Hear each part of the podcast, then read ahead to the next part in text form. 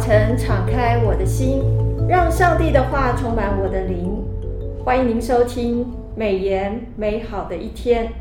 各位听众好，配合每日研经释义的进度，我们今天要分享的是《传道书》十一章九节到十二章八节。今天很开心哦，因为我们恢复正常的办公室上班，所以邀请了伯特利教会杨智慧杨牧师来到我们录音室的现场。为弟兄姐妹来做见证的分享，杨牧师平安，淑美姐妹平安啊！回到办公室的感觉真好啊！各位听众朋友，大家好，好开心哦！在今天呃，在进行今天的分享之前，我们先复习一下上个礼拜我们的分享啊。传道书在经文中除了虚空以外，常常提到了日光之之下，还有日光之下的这个指的就是我们在地上的生活。日光之下的日子是有限的，所以如果我们不认识神、不敬畏神，是无法体察人的有限以及神的无限。那么日光之下的人生，一切就是虚空，都是捕风。所以我第一个问题要请教杨牧师：传道书中说到智慧美于产业，而且见天日的人得智慧更为有益，因为智慧护庇人，好像银钱护庇人一样。唯独智慧可以保全智慧人的生命，这就是知识的益处。所以我要请问杨牧师，这段经文当中，什么才是真正的智慧呢？这是非常好的问题。传道书第八章五到六节这样说：凡遵守命令的，必不经历祸患。智慧人的心知道适当的时机和必经的过程，各样事物都有时机和过程。但人有苦难重压在身，真正有智慧的人是会顺服权柄的。愚昧人常常会背逆上帝，自我中心去行事。一个人如果背逆上帝，他也不会顺服执政掌权者。智者且就会应遵守上帝所吩咐的，在上帝的面前，他会效忠君王的忠告啊，而得免这个祸患。美言的作者魏玉琴传道补充说明的非常好。他说：“智慧人的分辨时候与定理，因为凡事都有定期，包括临到人身上的重压。若坚持反抗，反而会被压垮的。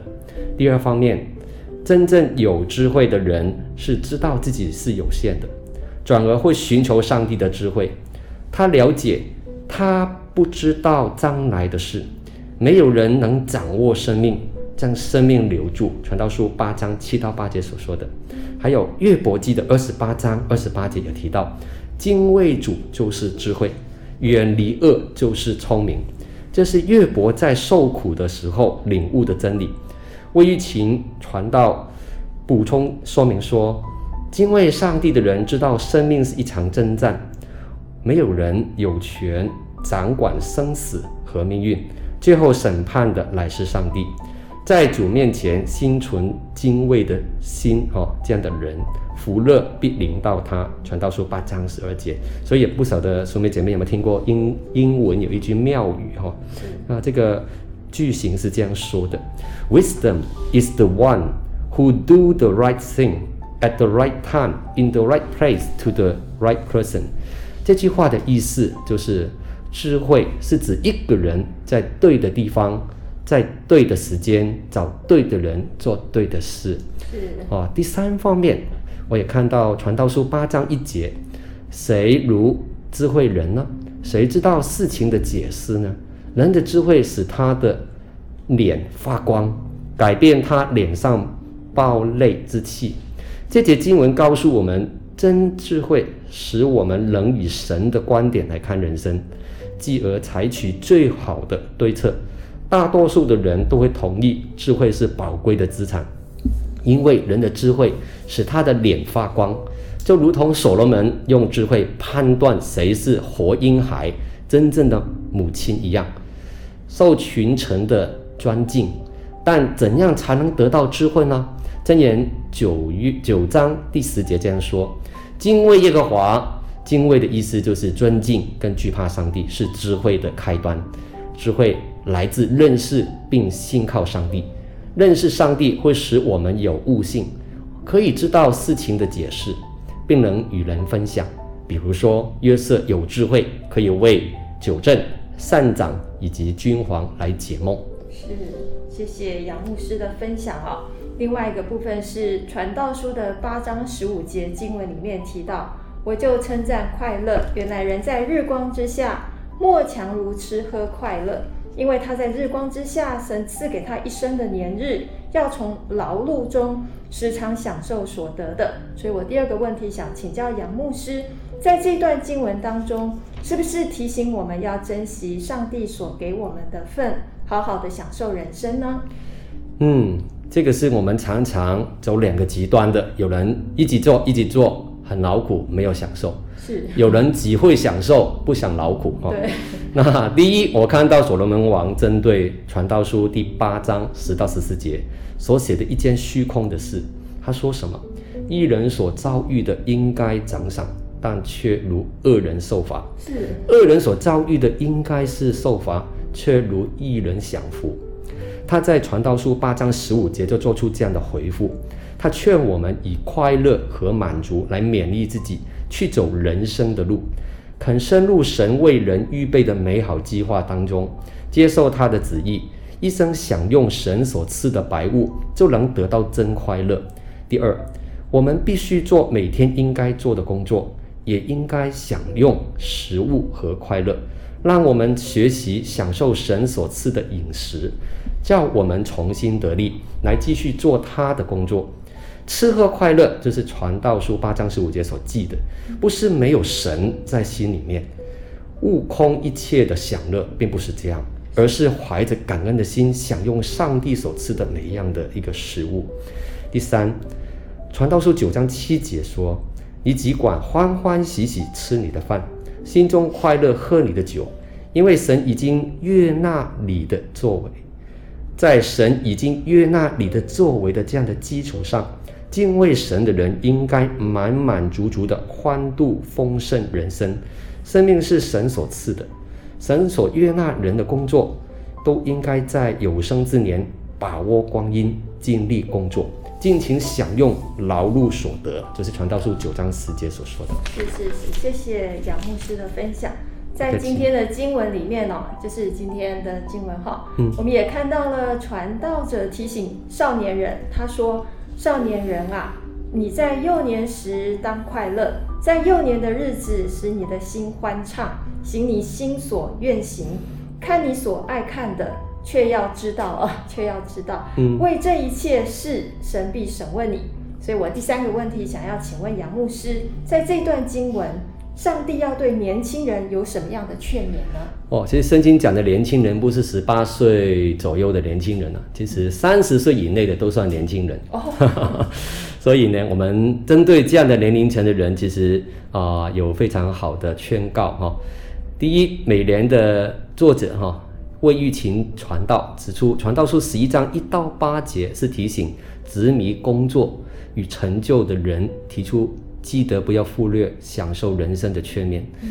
但传道书十一章九节以后到十二章一节，传道书却要针对那一些及时行乐的年轻人做出三点的提醒哦。第一，要知道人最终要为今生所行的向上帝来交账。因为上帝必然会审问。好，传道书十一章九节。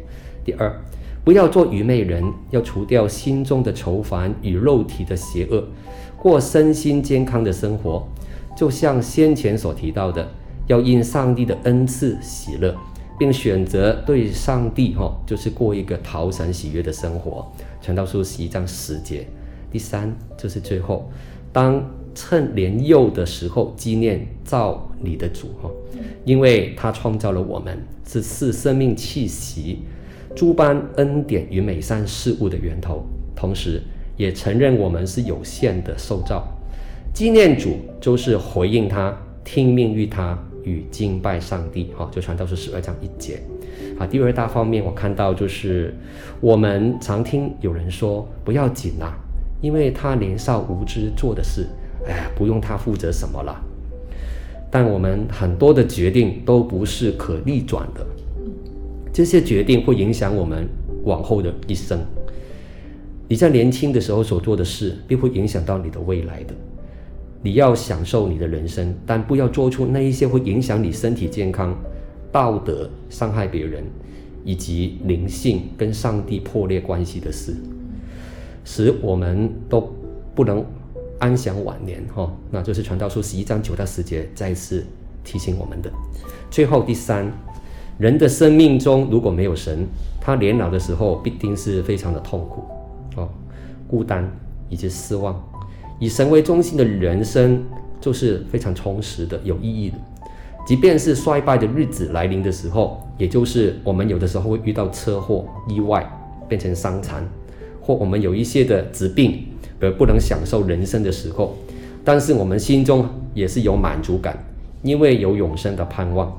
年轻的日子是美好的，但如果年轻人只顾享受一时之乐，而丢弃有永恒价值的美事，青春的活力也能成为亲近神的障碍。